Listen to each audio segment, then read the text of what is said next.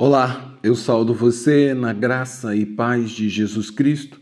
Eu sou o pastor Antônio Marcos, eu sou pastor da Igreja Batista em Pinheiral. E hoje, pela bondade e misericórdia de nosso Deus, eu quero compartilhar com você a boa palavra do Senhor, a fim de que a palavra de Deus, a palavra bendita de Deus, ela nos fortaleça e ela renove a nossa fé.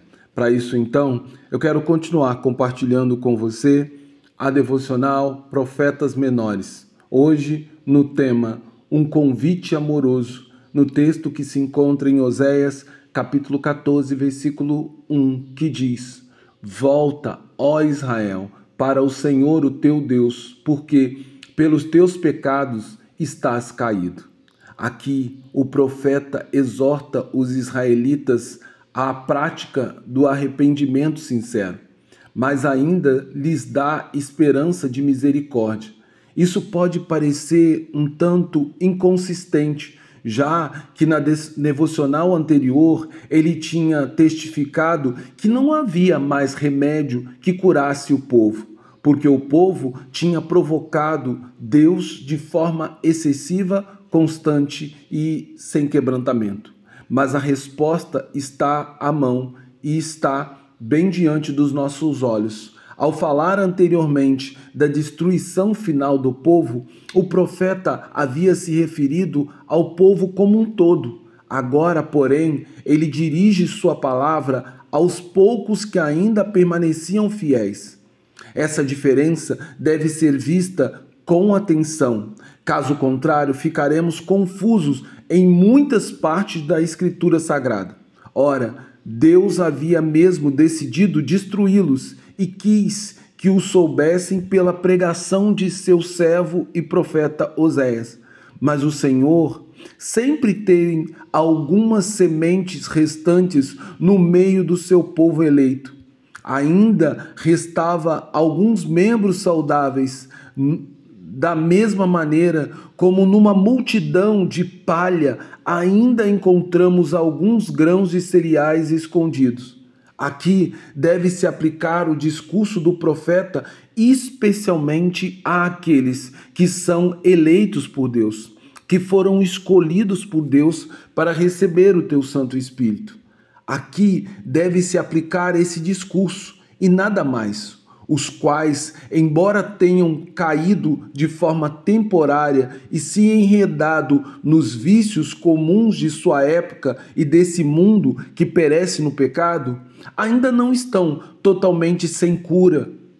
O profeta agora lhes faz um convite amoroso, pois ele fracassaria totalmente com palavras severas, sem mesclar alguma esperança em favor do povo pois bem sabemos que sem fé não pode haver esperança de arrependimento, como também sem fé nenhum de nós poderá ver o nosso Deus. Por isso, a minha oração neste dia é que o Senhor, que Ele conceda na sua onipotência, que assim como agora arrastamos conosco este corpo mortal que perece pelo pecado, alimentando-se de milhares e milhares de morte, que o Senhor nos conceda, pela fé que temos nele, pela fé genuína, que voltemos sempre os nossos olhos para o céu, para aquele cujo poder é ilimitado, que se manifestará no último dia através de seu Filho Jesus Cristo nosso Senhor, para que tenhamos, em meio à morte, a esperança de que serás ele, nosso redentor, e que desfrutaremos da redenção que Cristo completou ao ressuscitar dos mortos, para não duvidarmos que o fruto, então, produzido por ele e pelo seu Espírito, será também produzido em nós quando o próprio Cristo vier julgar o mundo, para que assim caminharmos no temor do teu nome, sendo realmente contado entre os membros do teu corpo, da sua amada igreja, para sermos feitos participantes da glória que, mediante a sua morte, Cristo adquiriu para cada um de nós.